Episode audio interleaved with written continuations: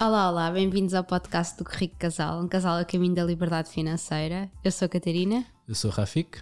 Estamos novamente com um convidado. Uh, é um, um amigo, uh, é o Luís Lobo Jordão.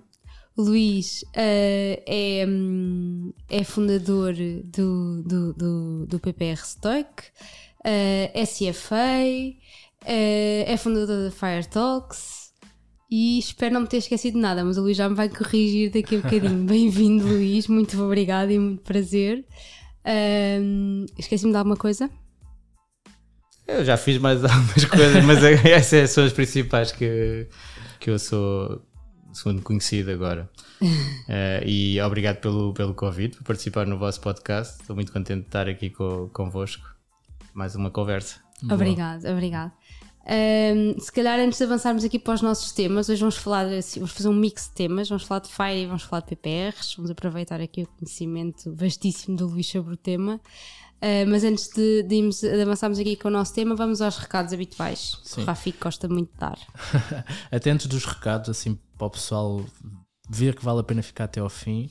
Eu ouvi dizer que o Luís já é independente, financeiramente independente, mas não sei se é uhum. verdade ou não. Portanto, vamos falar disso, vamos descobrir, mas para saber tens de ficar até ao fim. Portanto, quem sabe, se calhar o primeiro fire aqui do, do podcast, não é?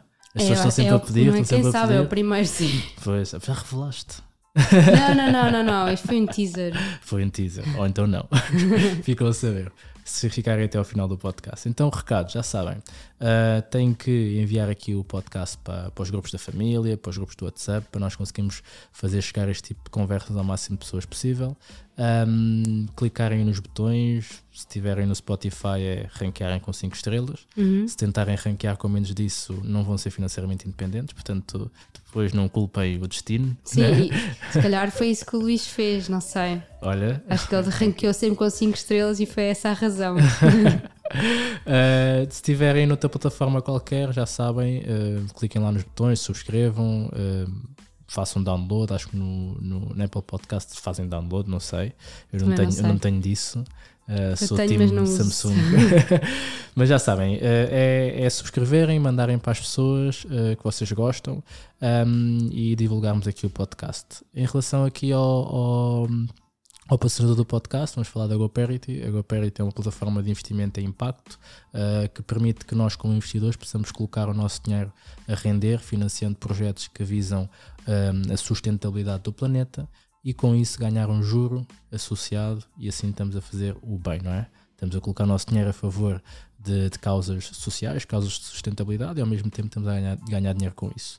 Um, vão ter aqui o cupom Rico Casal 5 para poderem uh, utilizar e fazer o vosso primeiro investimento com 5 euros gratuitos. Um, se não quiserem usar o cupom, vão ter aqui o link na descrição do, do podcast que podem clicar e ir diretamente para a abertura de conta. E é Boa, isto. É isto. Boa. Agora avançando aqui para o Luís. Uh, e antes de avançarmos aqui para os temas, íamos pedir uma coisa, Luís. Íamos pedir que falasses assim um bocadinho de ti, da tua tua experiência passada, profissional, onde é que andaste, o que é andaste a fazer, o que é que te. Depois o que é que te Sim. levou a criar aqui esta, este, o Fire Talks? Fala-nos um ah, bocadinho okay. de ti. Então, é, o meu, meu percurso foi. É, pronto, em jovem eu faço parte de uma família de empreendedores, portanto já tinha um bocadinho o bichinho do, do empreendedorismo.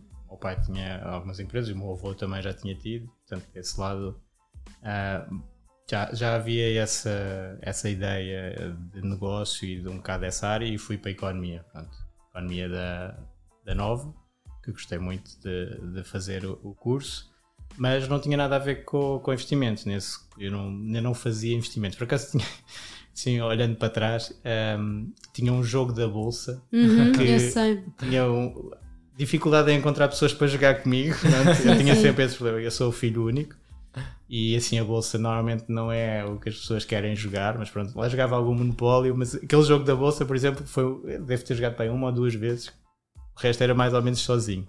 Portanto, Sim. tinha assim esse bichinho, mas até começar a investir mesmo foi quando comecei a trabalhar. Que na altura, uh, portanto, eu acabei o curso em, em 99 e havia uma grande euforia da bolsa, um bocado parecida com esta recente que uhum. tivemos. Uhum Uh, e era a bolha tecnológica, chamada bolha tecnológica. E nessa altura, uma das propostas para, uh, para eu trabalhar, começar a trabalhar foi da, do grupo Caixa, portanto da Caixa Geste, a parte de gestão de ativos, e interessou-me se calhar por esse bichinho e, e, fiquei e, e comecei a, a, gerir portfólios de ações, portanto a especialidade seria, era sempre ações e até fundos de pensões, foi a minha parte okay. inicial na, na Caixa. Depois, pronto, passaram vários anos assim a fazer a gestão de portfólio manager de ações a passar por vários setores, até inicialmente era, era por países que estávamos divididos, eu tinha os nórdicos, uh, pronto, e depois passei por vários setores de atividade, a saber as empresas e selecionar e falar com analistas e um, um processo muito hum, de stock picking uh, de base qualitativa. Uhum. Ok. Mas depois houve uma troca significativa, uh, se calhar ali entre 2007 e 2009 eu fiz o CFA e aí é que aprendi as bases mais. Uh, quer dizer, antes já tinha, através de livros e de experiência de outras pessoas, uh, os discounted cash flows, portanto, uhum. fazer DCFs das empresas, isso tudo, essa base já tinha. Mas o CFA deu uma, uma bagagem muito grande e lançou-me numa, numa área diferente que era a parte dos fatores que é okay. escolher as empresas mais pelas características que elas têm. É um bocado como uh, no, nos alimentos, na nutrição, saber uhum. proteínas, hidratos de carbono, pronto. Certo. Nas empresas, saber as características delas que dão mais performance.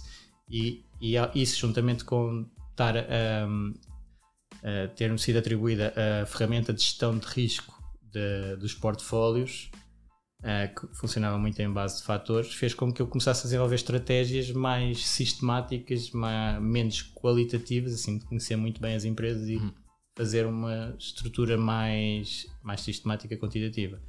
E isso deu origem a, a, fazer algumas estratégias nessa área que estavam a resultar muito bem, muito melhor do que as outras estratégias tradicionais do, uhum. dentro do grupo. Inclusive eu, juntamente com, com o Tiago, uh, propormos um, um, fundo muito baseado nessa, nesse tipo de abordagem, que entretanto resultou muito bem porque transformou-se. É, é, um fundo muito famoso, não é? Líderes Globais transformou-se no maior fundo português. Boa. E um, isso fez-me também uh, depois sair da, da caixa e passar então ao empreendedorismo. Eu aí era intrapreneur, Exatamente. é dentro de uma empresa propor coisas novas e fazer coisas novas. Uh, e depois passei a fazer mesmo coisas novas fora, assim com parcerias e, e usar um bocadinho o que nós agora temos essa possibilidade, que é uh, com a globalização, digitalização, uh, estruturas em que eu posso ser relativamente pequeno, mas posso usar estruturas muito grandes de outras entidades e, e então acabei por montar com outros parceiros um hedge fund, que é aqueles fundos okay. para, para pessoas com muito alto património e depois, dentro desses parceiros, havia também a SGF e perceber as grandes vantagens do PPR, que se calhar depois vamos falar, sim, sim. e montar uma, um PPR com um estilo de gestão uh, bastante avançado face ao, ao que existia. Uh, e pronto, entretanto descobri dentro deste mundo, portanto o PPR foi em 2016 Uh, para aí em 2018 é que descobri o conceito de FIRE. Ok. Uh, e os podcasts, que foi, foi pelos podcasts que eu descobri o FIRE. Ok. Uh, é interessante. E, e depois até acabar por entrar logo no início para um grupo de Fire que se estava a constituir aqui em Portugal, uhum. depois fazer o meu próprio grupo de Fire, com, por acaso, perceber que os lives dentro desse grupo podiam ser usados para podcast Boa. e o podcast até é um dos principais veículos de que as pessoas me é? conhecem, sim. Boa. Olha, falaste aí de muita coisa interessante. É um bocado longo. sim, sim, entretanto foram-me surgindo aqui balõezinhos de perguntas, é isso, é isso. mas força, avança. Um, tu tiveste, ou seja, tu entraste ali no mercado numa altura em que, como tu disseste, é muito semelhante àquilo que se passou, se calhar até há um ano atrás, não é? Uh, que é aquela loucura da bolsa, não é? De quando começaram a aparecer aquelas tecnológicas todas, se calhar algumas delas que nós conhecemos hoje nasceram nessa, nessa altura um, e, eu nem consigo, ou seja, eu nem consigo imaginar um bocadinho essa euforia, porque hoje em dia uh, nós por exemplo, eu quando, quando, quando entrei no mercado de trabalho, eu entrei no mercado de trabalho em 2012 um, e, bolsa não se falava, era tipo uma coisa não. tipo meio que aí é que é tinha isso, arrebentado é? tudo, estava na exatamente, troca e exatamente. tudo. Pois, e é engraçado ver isso porque o, o, ciclo, o ciclo de maior entrada é de quase paixão associada àquilo que é o mercado financeiro surge nos momentos de alta. Então quase que me faz um bocado para ver que agora se calhar as pessoas vão se começar a acalmar um bocadinho, uh, mas que de outra forma, de outro lado também tem uma coisa boa que é um, se calhar nessa altura não havia tanta comunicação, não havia o teu podcast, não havia o nosso podcast, não havia esta comunicação, se calhar ajuda a educar as pessoas para se prepararem para esse momento um bocadinho mais, mais, mais desafiante, não é? Uh, mas tu entraste para, o, para a caixa e tiveste lá muito tempo e falaste aí do, do CFA, não é? Queres explicar o que é, que é o CFA? Para quem não sabe o que é que é. Sim, sim, posso explicar. O CFA é como se fosse um mestrado global de, de analistas financeiros e desta área de investimentos, é, é a certificação mais reputada a, a nível global. E, e, tem esse efeito, não é? Que nós, em muitas áreas, podemos fazer um mestrado aqui que depois tem mais ou menos reconhecimento noutro país, mas aqui não. O CFA é feito mesmo igual para toda a gente e tem umas taxas de aprovação horríveis. Pois. Uhum. Ok, portanto, aquilo. Uh, é muito difícil, não é? Sim. Uh, muitas vezes, mestrados, nós sabemos que vamos passar uhum. e ter grandes uhum. notas e não fazendo o, o, processo. No CFA, a, a taxa de, entre quem entra e, e, quem fica mesmo com o CFA é tipo 20%, coisas do género, porque todos os são três níveis e em todos os níveis é mais ou menos 50% que, que não passa. Pois, eu acho que, acho que existe mesmo uma, uma espécie de cota, não é? Ou seja, depois estamos a competir com toda a gente a nível mundial, naquela, naquele exame específico. Aquilo Sim. tem alguns requintes de malvadez, que é, que é uh, como nos mercados, nós podemos ser muito bons, mas para ter alta performance temos que ser melhores que a média. Exatamente. Ali, eles também, não existe um, não, tu não, não sabes, tipo, se tiver por 70% de passo, não, não depende de quantos é que tem 70% e só passam os melhores. Pronto, é só, só passam uma porcentagem relativamente pequena. Ou seja, quase que tem que ter sorte da turma em que se calha, não é? Entre aspas, que é do género, se eu for fazer o exame naquele dia e naquele dia tiver tipo imensa gente a ter tipo 90%, está tudo tramado. Mas se pensares bem, até Faz é uma questão justa que é, imagina que de um ano para o outro o exame é muito mais fácil. Exatamente. Do ano anterior não passaram, os do ano seguinte passam. Sim. Não, então é tudo sempre relativo à média desse ano. Sem dúvida, faz muito sentido. Faz muito sentido. É uma, e aquilo depois tem a parte de ser uh, igual em todo o mundo. Uhum. Portanto, é feito mercado e temos que ir para um hotel fazer o teste naquela altura e com um certo material que temos que ter. Pronto.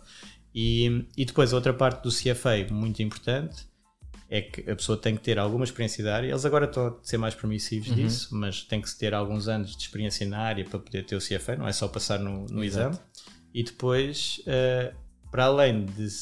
Esta é a parte que também é um negócio bom, o CFA, que é enquanto tiras um curso e aquilo termina, o CFA nunca termina. Todos os anos há a, pagar a cota como se fosse uma ordem. Uhum. E essa cota dá, dá, dá direito a networking dentro da comunidade, uhum. pronto, uhum. que é importante, e a formação contínua. Portanto, nós temos acesso a, a muito conteúdo de finanças para manter e até há uns créditos que devemos fazer para manter o CFA.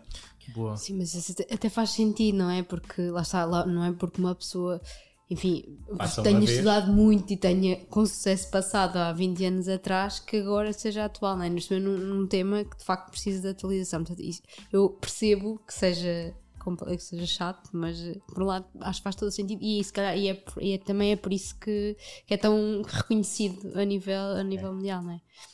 Não, e para quem gosta de estar sempre a aprender, é sim. é ótimo. Aquilo é, tem montes de recursos. Sim, sim, sim, sim, Tem sim, montes de recursos. Boa.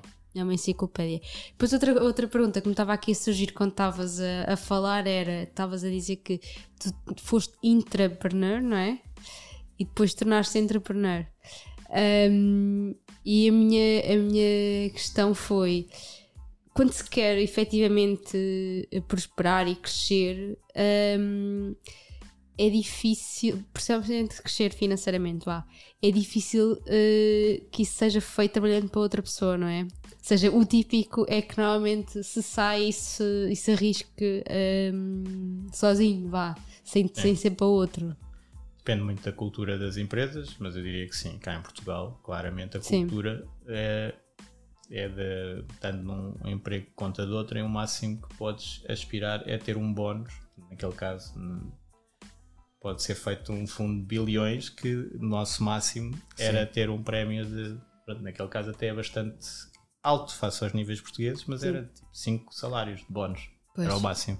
Independentemente do tamanho do fundo que estás a gerir. Ou seja, como tu próprio disseste, seja, vocês criaram, e eu acho que a maior parte das pessoas que têm conta na Caixa conhece esse fundo, o Líderes Globais. Uh, que é o maior, o maior cá em Portugal, independentemente de se ter criado e se ter feito crescer uh, a esse nível, uh, a remuneração não, não, não está diretamente proporcional àquilo que é o tamanho do fundo. É, é quase do género, é uma remuneração de, de, de empregado, entre aspas, ou seja, tenho o meu salário e depois tenho prémios, efetivamente, mas nunca é à escala da gestão direta daquele fundo, por exemplo, sendo eu dono do fundo ou dono, do, dono da gestora do fundo, entre aspas, não é? Sim, sim. Sim, isso não, não tem essa, essa ligação. Mas já agora, para clarificar, uhum. eu uh, fiz a ideia do fundo, a ideia de marketing, a ideia, a estratégia, mas não depois saí. Portanto, okay. eu, eu, não, não fiz o crescimento okay, depois, okay. embora eu tivesse na minha na origem do fundo a achar que aquilo tinha um elevadíssimo potencial, uh, mas, uh, mas pronto, eu depois não já estou muito claro. já estou desligado do, do crescimento do fundo há muito tempo. Sim. Boa. Uh, e pegando até nessa parte aí do, do, do ter saído, uh, nós estamos a comentar aqui um bocadinho off uh, e, e, e, tu saíste da caixa nessa altura e não saíste para, para mudar de emprego, não? É? ou seja, saíste porque, porque decidiste sair, não é? Queres, queres falar um bocadinho dessa, dessa, dessa fase, até porque uh, quando, quando, fala, quando nós, um dos livros que nós oferecemos aos, aos nossos alunos um, na, no, no Método Liberdade Financeira é o, o Caminho Simples para a, para a Independência Financeira, do J.L. Collin. Uhum. Uh, e ele tem lá um conceito, que é o conceito do, do fake you money, ou seja... FU. Exatamente. Aqui, acho que é a primeira vez que tinhas na que não... Mas como é em português, o pessoal não, não leva Ainda não estamos no mês das crianças. exatamente, exatamente. Uh, e basicamente esse, esse, conceito é um conceito em que eu tenho uh, património suficiente e tenho rendimentos suficientes em que eu posso dizer, epá, olha, uh, vou sair do meu emprego e vou fazer aquilo que eu quero da minha vida ou, ou tenho essa capacidade de apenas tomar essa decisão. Um, e, e, era um bocado para, para passar um bocadinho a bola para falar um bocadinho dessa altura, ou seja, dessa mudança, dessa saída, porque tu só encontraste este mundo de FIRE e de liberdade financeira mais tarde. Mas nessa altura já tinhas algumas condições financeiras para poder tomar essa decisão. Então, essa, essa altura foi uma das alturas marcantes em termos de perceber o valor de trabalhar para este conceito de FIRE, que eu nem conhecia na altura, mas de ter. Uh, no fundo, acaba por ser o fundo de emergência e o fundo de liberdade uhum. que nos permite tomar decisões, portanto, ganhar algumas opções. Uh, e, e, claramente esse processo da, do lançamento do, do Líderes Globais foi um processo super positivo nos resultados que obteve, mas foi um processo que eu verifiquei que não tinha uh, os mesmos valores que a entidade onde estava a trabalhar.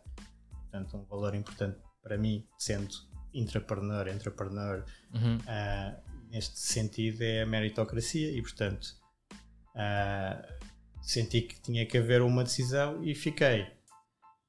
Agora, já muitos anos depois, bastante mais trabalhar até com o coaching, sim, sim. Aquela questão de gerir a raiva no sentido positivo. uh, na altura não era tanto assim, mas pronto, de quebrar e ir então para seguir o meu rumo e ter a possibilidade de fazer isso. Não só pela parte financeira, obviamente, mas também porque eu sabia que tinha os skills para também ser Arranjado, utilizado em outro, outra instituição que fosse preciso e, portanto, decidi sair e cortar ali aquele, aquele relacionamento.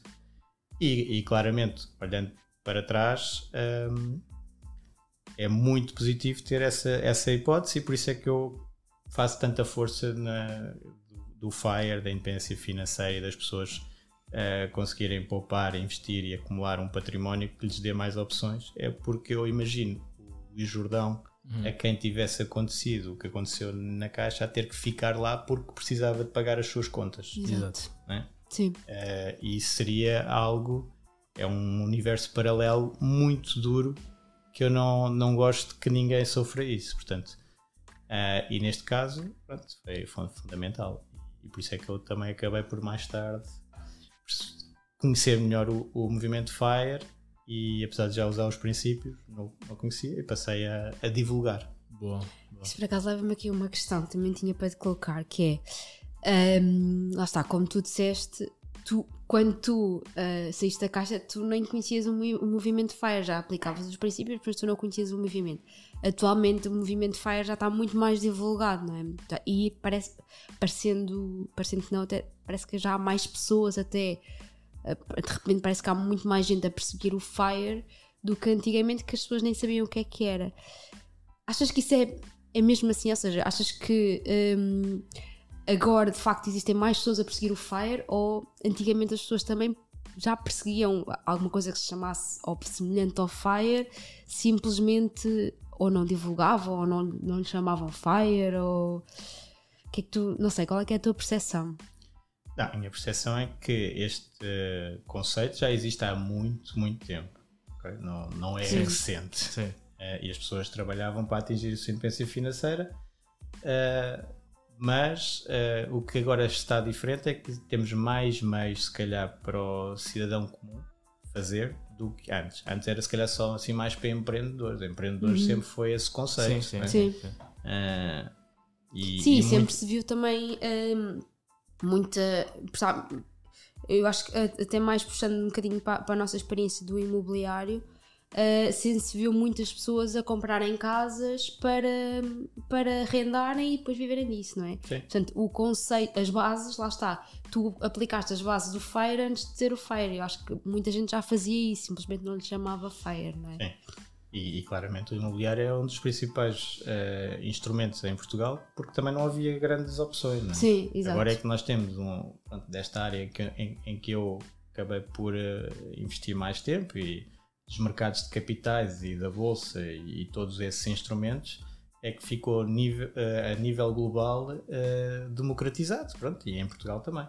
Sim. Porque há uns anos atrás, quando eu comecei, até lá estava separados por geografias e quase que o, o conceito era eu só podia investir, eu estando em Portugal, investia em ações de empresas portuguesas e tinha que fazer o meu FIRE com ações de empresas portuguesas. Não, é? não neste caso não faz muito sentido, nós sim, fazemos sim. a nível global, não é? temos o, o, mercados globais para investir, conseguimos fazer, mas há uns anos não se conseguia.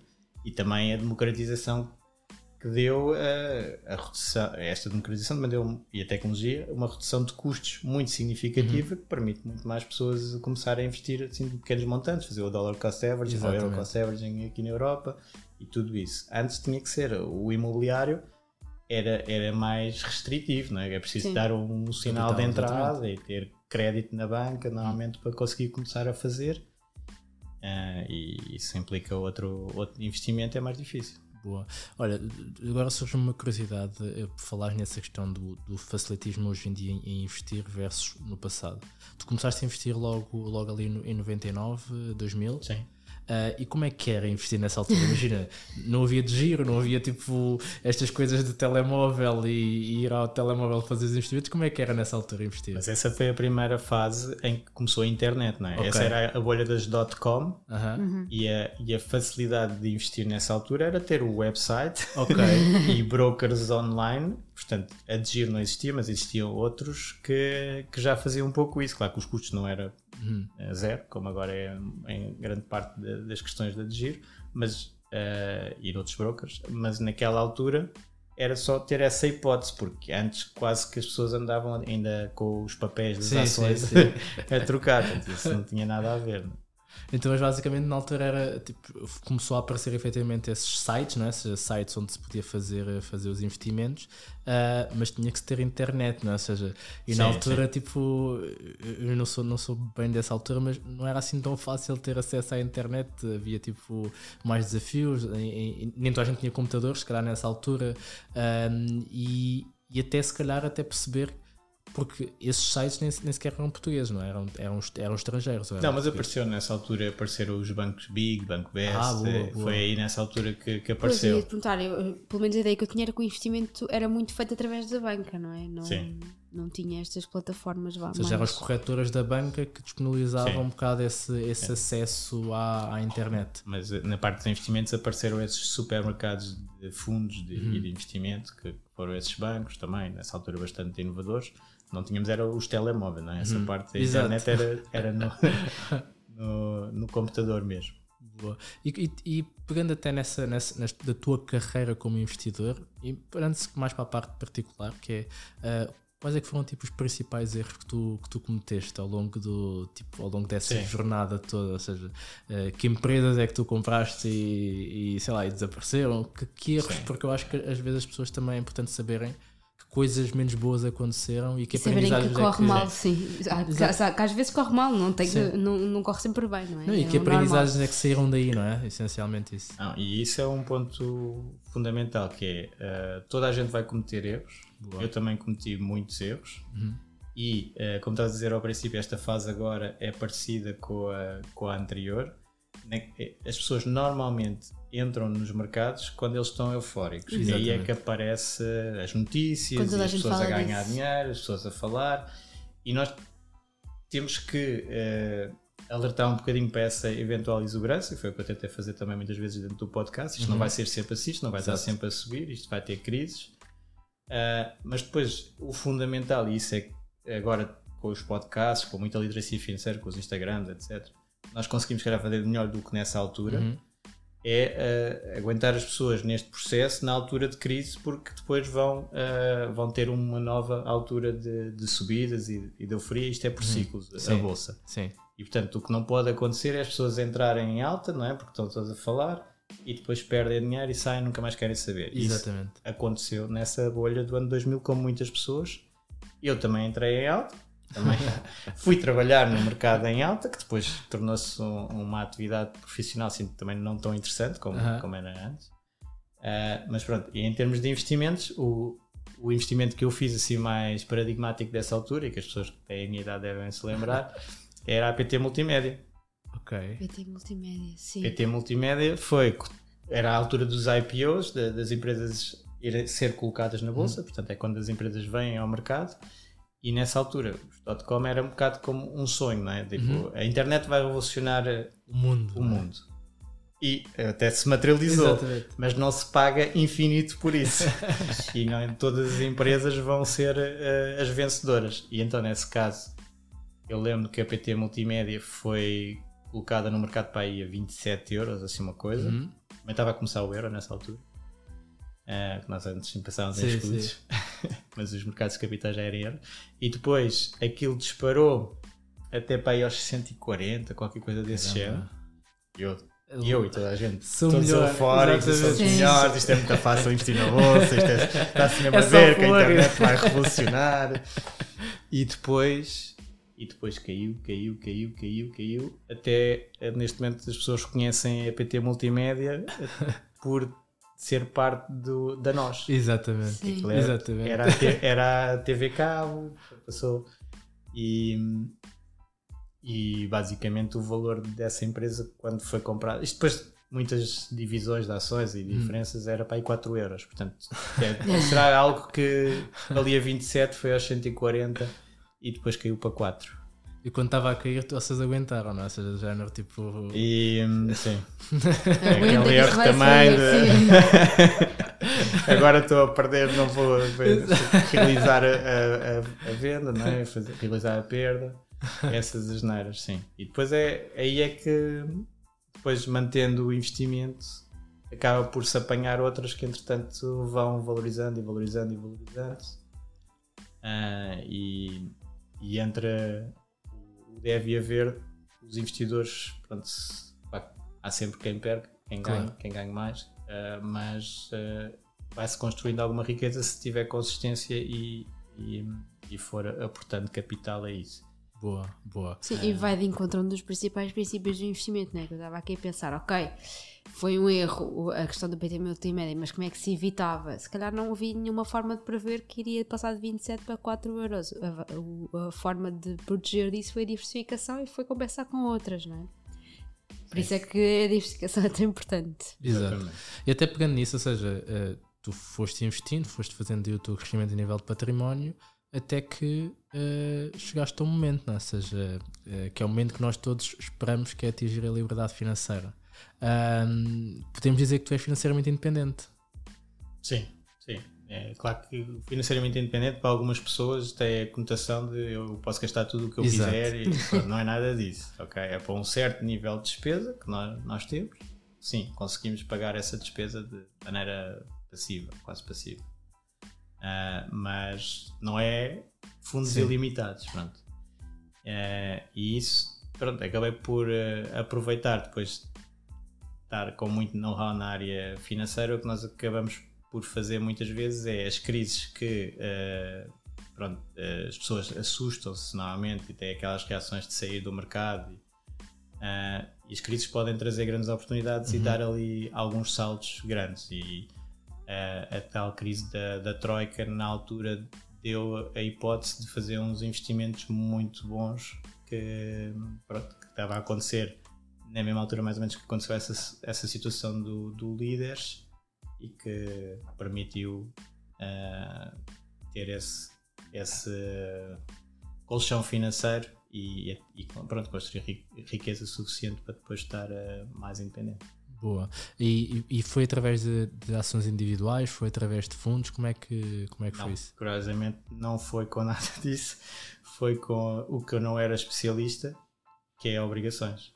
Ok, ok. Na altura, na altura as obrigações, uh, pronto, Portugal não estava a conseguir pagar a sua dívida, uhum. as obrigações portuguesas ficaram com taxas muito altas. Mesmo assim, eu era bastante cético e havia riscos com obrigações portuguesas, tal como aconteceram com a Grécia. Uhum.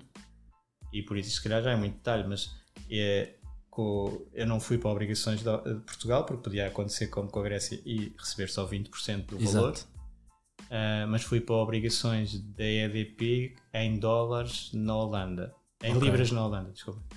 Uh, e então tinha a regulação, portanto as obrigações não eram de base nacional, que uhum. dava uma, uma, segurança maior. A EDP é uma empresa que tem ativos, muitos ativos fora de Portugal, na altura tinha, uh, sei que eu disse tinha muitos ativos de energias renováveis nos Estados Unidos até, e, e, isso dava e portanto era cotado em libras. Na altura o euro estava em risco.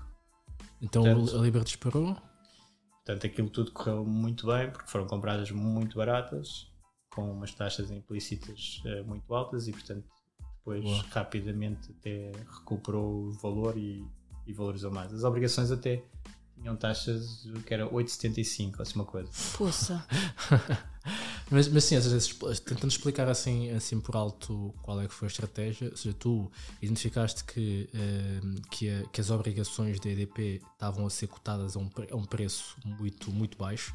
Porquê? Porque tinham um risco implícito muito elevado por estar em Portugal, por serem empresas portuguesas, por ser uma empresa portuguesa. No entanto, o risco do negócio não era propriamente só português, ou seja, tinha muito negócio uh, no, no, nos Estados Unidos e que fazia com que desse uma segurança em que havia quase como uma, uma margem de segurança muito grande, não é? Que é esta empresa, embora, embora tenha um risco Portugal, uh, que é o que estava a ser cotado na altura por causa da dívida pública, havia aqui um fator que é o próprio negócio estava estável e que estava a ser uh, estava a haver ali um gap de, de, risco, não é? o risco Estados Unidos versus risco Europa, risco Portugal. Sim. Uh, e, e, depois também seguiu-se depois também a redução das taxas de juros e depois a própria recuperação e o preço, o preço da, das obrigações disparou. Sim. É? Uh, porque lá está, o, o, principal negócio. Muitas empresas portuguesas, às vezes as pessoas têm a ideia que são portuguesas, Exatamente. E, mas o negócio deles está fora de Portugal, uhum. o principal. E na EDP também era o caso, e esta parte, é, pronto, energias e utilities são uh, normalmente regulados e têm um retorno fixo. Independentemente do que acontece, as pessoas têm que continuar a comprar eletricidade e tudo isso. E depois, eh, pronto, essas obrigações não tinham nada a ver com Portugal, que era o principal risco, que é, era a legislação uh, holandesa. Exato. E isso, por exemplo, verificou-se ser muito importante quando foi o BES, uh, hum. em que algumas obrigações que eram de legislação portuguesa foram, uh, levou a perda total, porque foi decidido assim cá em Portugal. Uh, e, e, neste caso não teria sido possível, e depois pronto, esses credores iriam ficar com esses ativos fora de Portugal quase certo se exemplo, Portugal saísse do euro. Portanto, uhum. eu, obrigações de Portugal em si tinham, tinham muito, muitos riscos. Estas aqui, pronto, seja, podia falhar, uhum. tudo pode falhar, claro, claro, mas claro. aqui neste caso, e, e, é algo pronto, nós não conseguimos ensinar muito bem. Sim.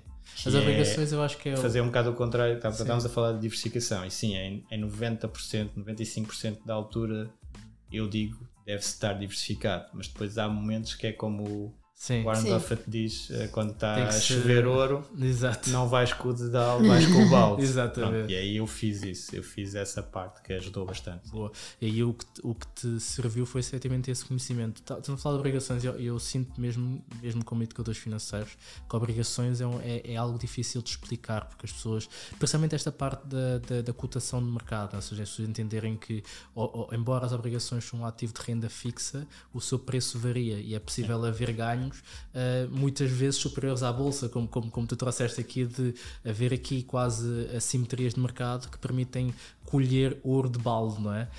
Um, e pegando nessa parte e fazendo a ponte, se calhar, depois para, para os PPRs, não é? ou seja, quando é que surge aqui PPRs? Quando é que tu acreditas que os PPRs começam a ser um bom veículo para que as pessoas possam também ser financeiramente livres? Curiosamente, eh, tem a ver com a, essa altura da Troika também. Porque antes da, da Troika e das medidas que foram eh, implementadas nessa altura, nós tínhamos em Portugal uma coisa que agora as pessoas vão ficar, os ouvintes vão ficar, isso era um espetáculo, isso assim eu conseguia criar muita riqueza, que era não havia imposto sobre mais-valias na Bolsa. Era Olha, zero. não sabíamos. Era isento. Bolas, isso nessa altura é que era. Era isento, uh, desde que tivesses mais de que um ano. Portanto, okay. o investimento de longo prazo era mais que um ano e era isento. E mesmo que quando era menos que um ano, eu julgo que era 10%. Portanto, e depois é daquelas coisas que foi alterando muito rapidamente, que é, ok, agora todos é 10%, depois todos é 20%, depois todos é. E às tantas estamos nos 28%. Exatamente. Foi assim um, umas certas decisões, um bocado de motivação política, não é? Claro. De, uh, contribuir para o déficit na altura. Claro que na altura não havia mais valias nenhumas, Exato. portanto iam pôr a taxa a 100%. Que... Mas pronto, uh, este, esta situação mudou nessa altura muito rapidamente. E os PPRs foram criados em 89, uhum. 88, 89 e tinham um benefício fiscal à entrada, que é a dedução atleta, que a maior uhum. parte das pessoas conhece. Né? Portanto, sim, até aos 35 sim. anos, investes 2 mil euros, ganhas 400 euros no máximo no, no PPR. E essa, é, essa dedução atleta, ok, é interessante, mas depois, para ter que manter o investimento durante muitos anos, se não for um bom produto de investimento, Exatamente. tu perdes o benefício para, para as seguradoras e para os bancos sim. e para isso ao longo do tempo. E, portanto, eu cheguei a fazer um PPR por esses motivos, mas até era, antes era um bocadinho mais a, a, a dedução, mas depois até parei. Pois, não compensava, não é? Só que mudou o sistema e os PPRs passaram a ter um benefício que não, que não existia antes nessa, nessa análise, que era a, à saída. Uhum. Portanto, a tributação à saída dos PPRs, em vez de ser 28%, pode ser, no limite, 8%. Exatamente. Isso é um desconto muito grande que, costumo dizer, não é 20% de desconto, é 70% de desconto. Em vez de pagar 28, uhum. pago só 8. Isso em termos de montante que se paga, é 70% de montante menos de imposto. Embora é, nas taxas é. seja 20%, a diferença Sim. de taxa é 20%. Uh, ah, e quando eu percebi, com os meus parceiros, uh, que uh, para além disso, nós podíamos montar um fundo normalíssimo o melhor que sabemos fazer com ações, tá, como eu costumo investir, ações, obrigações, etc. Mas que eh, se eu não colocar no IRS, posso levantar a qualquer altura e tenho essa redução na tributação à saída. Então isto é só um fundo com superpoderes. Sim. Exatamente. Então vamos montar um fundo com superpoderes. Que no fundo, um, em vez das pessoas investirem os tais 2 mil euros, pronto, para algumas pessoas é bastante, 2 mil uhum. euros por ano, para outras pessoas não é nada. Neste caso, este benefício fiscal é ilimitado. Exatamente. A pessoa pode investir um milhão e vai pagar menos de 70% de imposto à saída. É isso, boa. Pois e por é, isso nós montámos o fundo. É isso, eu acho que o, o, ponto, o ponto interessante dos PPRs é que existem depois aqui alguns mitos à volta dos PPRs, vamos é, falar aqui sim. um bocadinho deles, não é? Um, mas essa, essa visão de que eu posso criar um fundo que tem uma estratégia de investimento igual a qualquer pessoa particular uh, que é um fundo, que é, posso ter ações, obrigações, posso ter os ativos que eu quiser, entre aspas, uhum. estou a colocar entre aspas porque tem regulação na mesma e, e tem percentagens definidas, uh, e ao mesmo tempo ter os benefícios de um PPR. Uh, então eu acabo por poder investir uh, de acordo com a minha estratégia de investimento, se eu me identificar com a estratégia do fundo, e no final, se eu tiver que tirar o dinheiro, eu estou a tirar não a ser tributado a 28%, mas a, a 8%, e estou a poupar imenso, que é, que é uma das vantagens depois para eu poder utilizar este dinheiro para a liberdade financeira, não é? Porque 28% querendo ou não é muito por cento, não é? Um, e falando até aqui, se calhar, passando para aquilo que depois foi o que vocês criaram, né? porque vocês, estavas a dizer, uhum. eu com os meus parceiros identificámos isto uh, e criaram o, o, fundo PPR Stoic, não é? Um, e qual é que é, uh, não é a estratégia, mas os princípios do Stoic, não é? ou seja, porque falamos aqui de estoicismo e tudo mais, queres falar um bocadinho dessa, dessa componente? Sim, sim, claro. Então, o PPR, pronto, é o PPR SGF Stoic, é okay. é montado com o SGF e os meus parceiros da Go Business, que foram o capital inicial para o fundo, e um bocado a minha estratégia de investimento que está a ser implementada. Uh, e, e, o conceito uh, é precisamente dar um, um, veículo de investimento de longo prazo, quase como se fosse uma fundação. Nós, nós investimos como se fosse uma fundação, a Fundação Gulbenkian uhum. ou o Fundo Soberano da Noruega, são alguns dos nossos uh, ideias para, para, para, passar para as pessoas de como é que como é que nós investimos.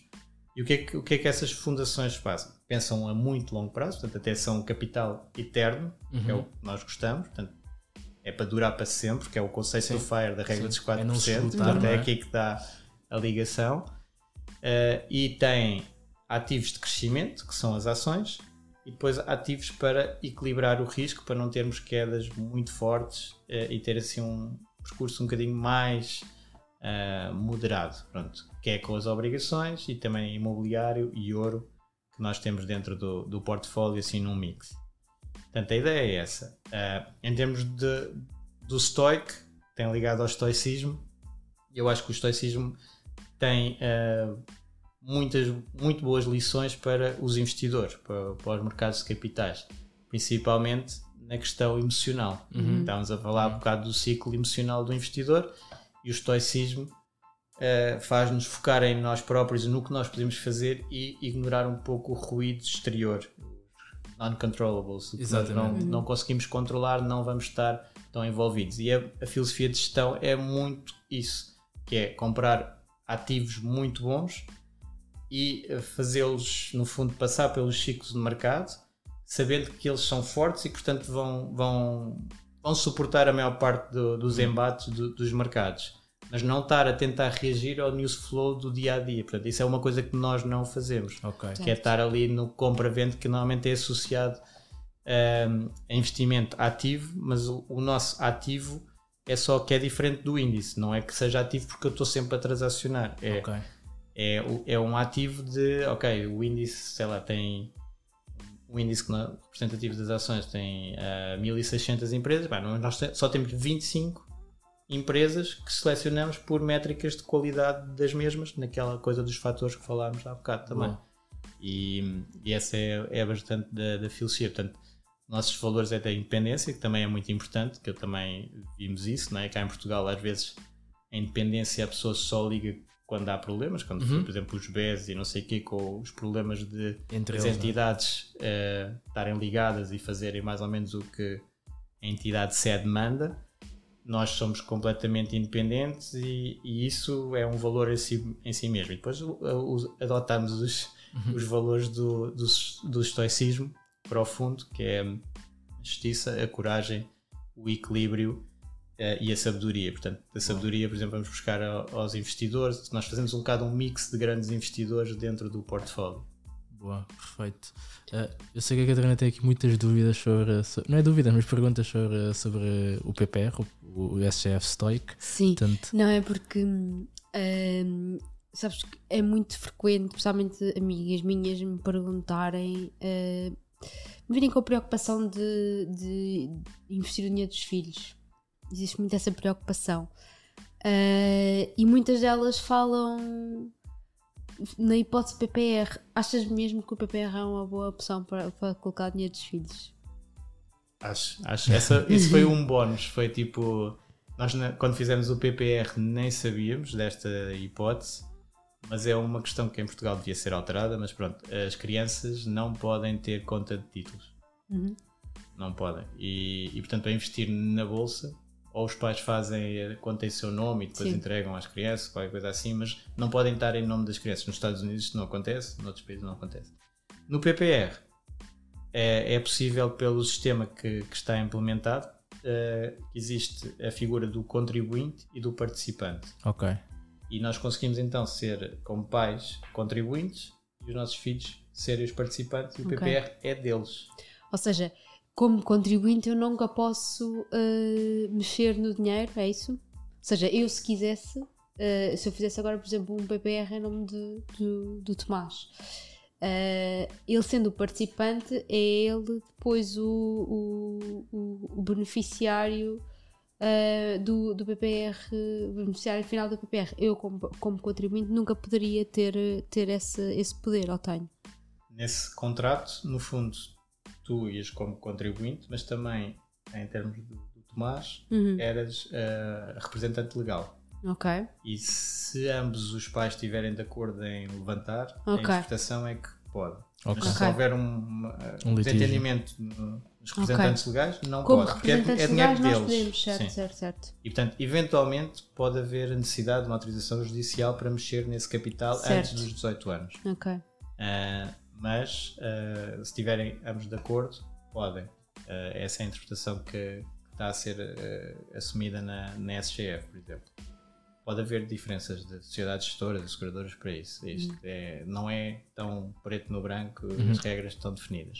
Mas aqui o conceito que, que eu gosto muito, nós temos os nossos filhos no PPR, nós também Sim. investimos no PPR, temos Sim. amigos no PPR, mas, e temos o deles no PPR, Principalmente por uma, uma questão dos PPRs que há bocado não falámos, que é geral para toda a gente, mas também aqui para as crianças, que é a possibilidade de automatizar o investimento e eu não ter preocupações. Portanto, eu só tenho que dar uma instrução, uhum. uh, dizer eu quero investir X por mês, no caso da SGF é a partir de 50 euros, mas até uhum. há sociedades gestoras que pode ser menos, uh, e todos os meses tal como paga eletricidade ou TV cabo, ou isso no, nas contas, por débito direto entra no fundo e é investido automaticamente, okay. espalhado então nos vários títulos que está dentro do fundo. Portanto, isto tudo Boa. sem trabalho nenhum da parte da, dos pais e depois os avós também podem contribuir e tudo isso.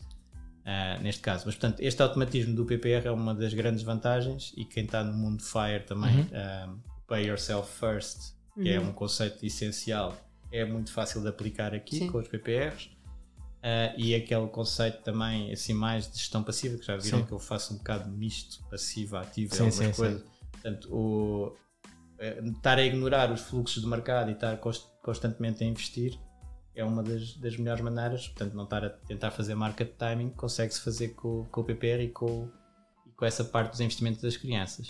Depois há uma parte muito importante, que por exemplo há uns anos e quando, quando eu estava a crescer, uh, o que os pais e os avós faziam muitas vezes é os certificados da Forro, Exato. que também é muito bom para as Sim. crianças. E, só que os certificados da Forro passaram por uns períodos em que a taxa de juros era quase zero, Sim. agora já é uma taxa um bocadinho mais interessante, mas uh, quando nós temos um horizonte temporal grande pela frente, normalmente devemos assumir mais risco, não ficar Sim. no ativo sem risco do mercado, é, é uma boa opção para quem é mais conservador, mas tipicamente quando nós temos um horizonte temporal mais longo, convém assumir mais risco e por isso um PPR com um pouco mais de, risco faz sentido para uma criança, um bebê que nasce agora e que só precisa do capital aos 18 anos, 20 anos ou eventualmente até depois.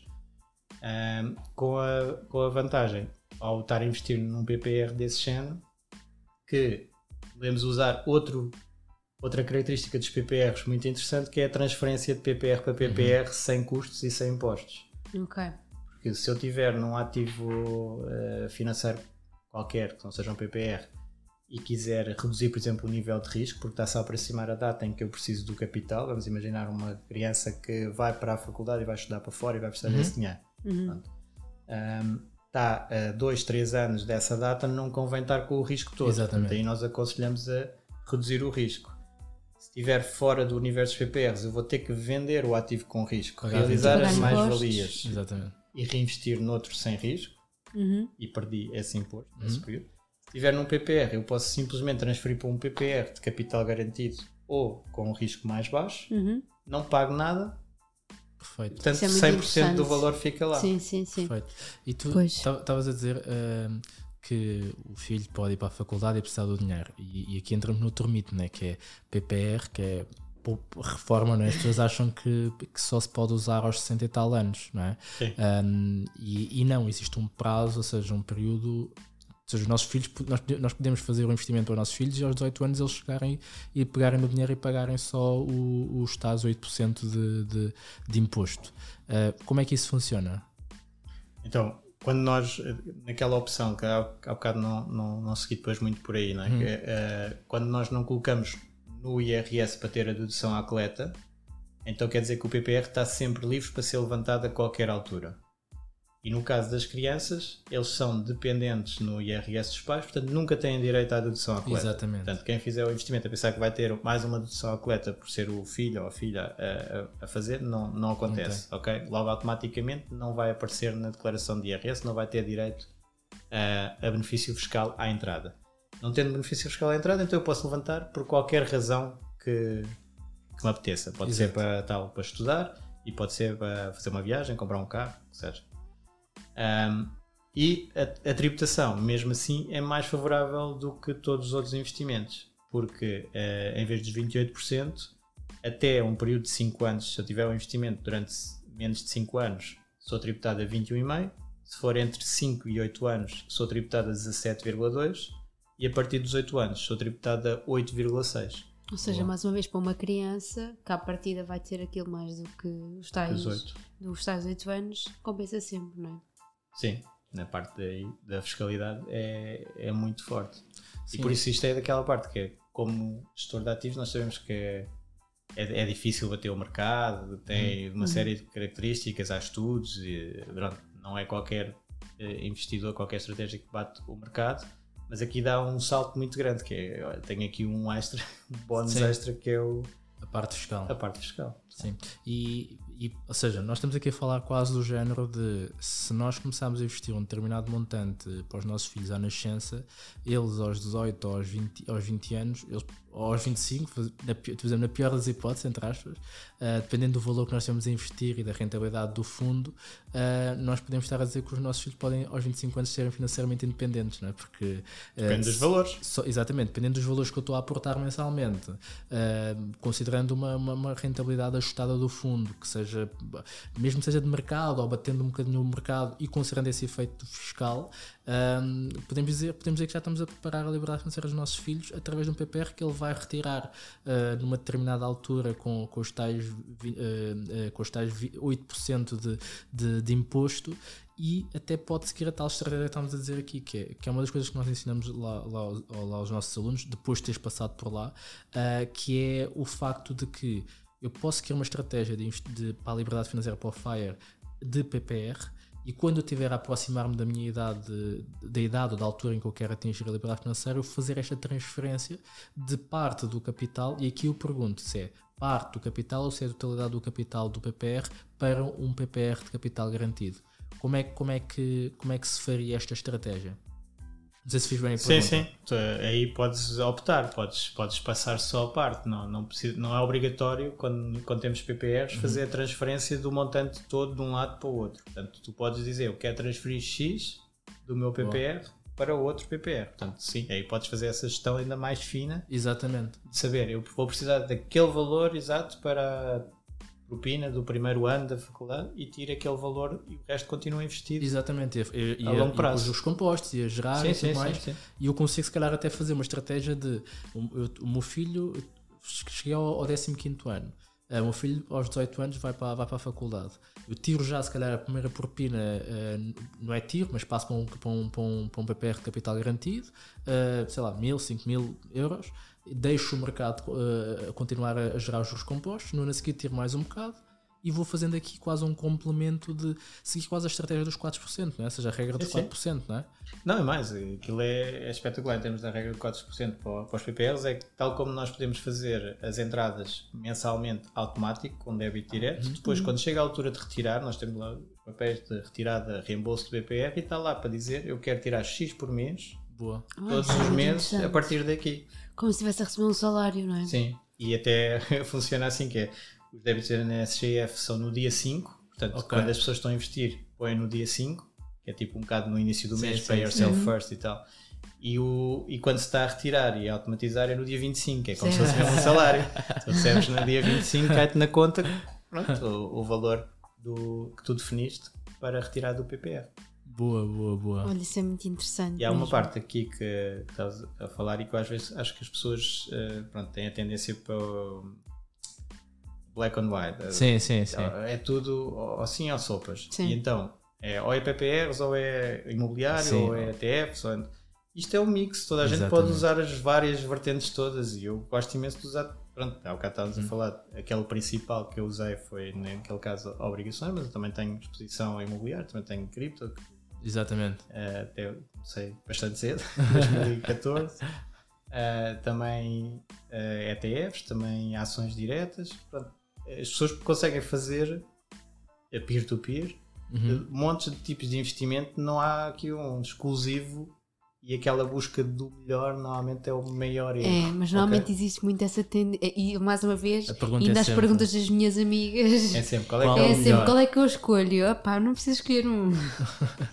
é muito isso, por acaso é engraçado. Sim, isso, isso, é, isso é, é, é mesmo quase a pergunta de quem está de fora, que é qual é que é o melhor sítio para eu pôr o dinheiro dos meus filhos? Epá, não é o melhor, é tipo, eh, existem aqui várias ferramentas, existem aqui vários veículos e tu podes usá-los todos. O importante é tu entenderes primeiro onde é que tu queres chegar, qual a velocidade é que queres ir e qual o risco que tu queres correr.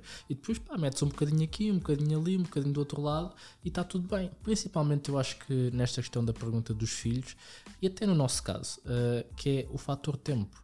Uh, uma pessoa que tinha 30 anos, 40 anos, ainda faltam pelo menos 25 anos, se tiver 40 anos, 25, 26 anos até a idade da reforma. Ou seja, é uma altura em que até se tem mais capacidade para investir, em que se tem ainda bastante tempo, e eu pelo menos acredito muito que uh, não, não vale a pena jogar com o risco de chegar à idade da reforma e não ter reforma. Então, mais vale prepararmos na, na, visão de que, se tivermos a reforma do Estado normal, é um complemento e servem os dois para o mesmo propósito. Não faz sentido eu achar que tem que ir só para um lado ou só para o outro. E mesmo para as crianças, epá, eu acho que, principalmente quando estamos a falar de, de investimento em que um, eles vão ter toda uma vida pela frente, porque as pessoas têm muito aquela questão do eu não vou arriscar o dinheiro dos meus filhos. Sim. Uhum. E uh, colocar o dinheiro a investir é ou seja, não colocar o dinheiro a investir acho que é mais arriscado do que, do que, do que colocá-lo a investir por causa da inflação, por causa de, de que a maior parte das pessoas, uh, quando chega aos 18 anos ou quando ainda no mercado de trabalho, não tem poupanças. Não tem nada. Portanto, e vai construí-la. Então, quanto mais, tipo, os nossos filhos que têm tempo para poder chegar lá e ter alguma coisa. Uh, isso, essa alguma coisa pode ser multiplicado pelo efeito do tempo e eu acho que ninguém quer, tipo, que uh, os filhos uh, cheguem a essa idade e tenham literacia financeira e digam assim, oh pai, oh mãe, poxa, porquê que deixaste o dinheiro na, no depósito, no, no porquinho mielheiro, ou assim? Porquê que não investiste? Ah, pá, mas porque, porque era muito arriscado. Arriscado foi isto. Valia não sei quanto, agora vale muito menos, é. não é?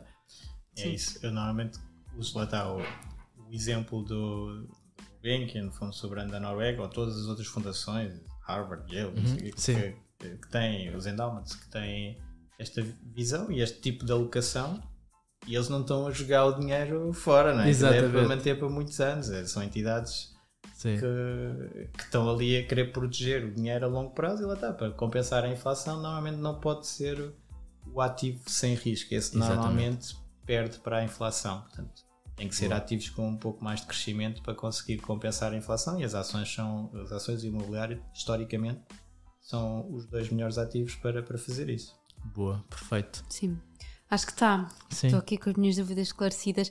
Por acaso, uma das, uma das vontades que eu também tinha era não só uh, relativamente ao dinheiro dos filhos, era relativamente às prendas das minhas afilhadas. Olha Uh, e, e, pronto, e acho que já está a decisão tomada, entretanto. Vais ter mais subscritores, no fundo. já está a chegar a Páscoa ainda por cima, tenho que tratar disso.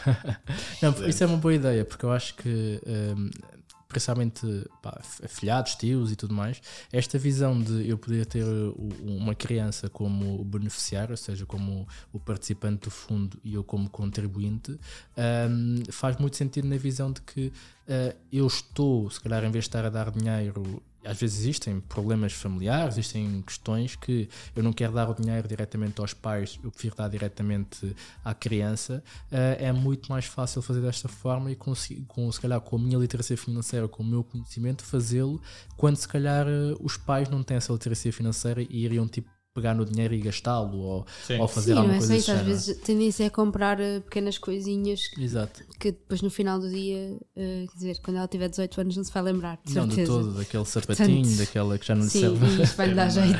Uma, uma perspectiva sim. mais de curto prazo e, e assim consegue-se fazer uma perspectiva de longo prazo que sim. Pronto, é também um Boa. dos valores que nós temos, não é? que é, é comum a toda, toda a gente na, na parte financeira, da literacia financeira, que é pensar um bocado mais a longo prazo do que o tradicional, não é? Que é já para ganhar, já para ganhar. Exatamente, Sim. exatamente, exatamente.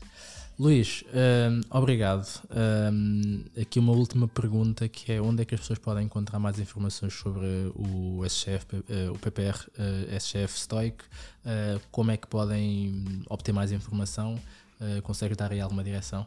Sim, nós temos um, um, site que é o www.stoic.pt uh, e que tem lá muita informação. Também até tem lá um mini curso, um curso rápido de PPRs, uh, que, é, que é umas gravações de umas masterclasses que eu fiz com muito deste conteúdo, mas a pessoa recebe um e-mail por dia durante seis dias com, com conteúdo sobre PPRs, para saber Boa. melhor, porque nós queremos.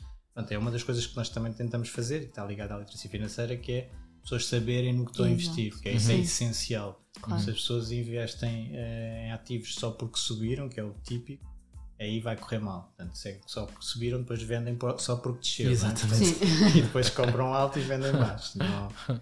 E então uh, o nosso foco é muito de dar essas explicações o máximo possível. Também faço uh, sessões de QA mensais sobre o PPR para quem está assim para saber, tem algumas dúvidas em grupo. Uh, e depois também tenho a página, aí é mais a pessoal uhum. que eu uso, pronto, que é no Instagram, eljordão8, um, também podem seguir. E, e o Fire Talks também é um conteúdo que, além de PPRs, falamos de outros tópicos de, independência financeira. Uh, e então é o Fire Talks Portugal, está no, na, nas plataformas de podcast e existe um grupo de Facebook onde as pessoas também fazem perguntas. Boa, perfeito. E já sabem, tem que ir lá ao podcast por 5 estrelas, porque senão não atingi a liberdade financeira. Portanto, uh, ainda por cima recebemos e aqui. Um episódio primeiro... vosso. Exatamente, lá um episódio nosso. Uh, e é isso, Luís. Olha, obrigado uh, por, por trazeres este conteúdo tão relevante, porque claramente é um, dos, é um dos veículos mais interessantes que nós temos cá em Portugal para podermos atingir a liberdade financeira e que as pessoas mais desconhecem ou que têm mais. Os mais mitos. Exatamente. Têm. Existem mais, mais este tipo de conhecimento um bocadinho de, de rua, não é? E que não é tão sustentável e que tu trazes com tanta, com tanta clareza e, e, e que também se estende depois na, na, entrega de um produto que nós acreditamos que é, que é relativamente bom, que é bom, que é, que é, que é o estoico, não é?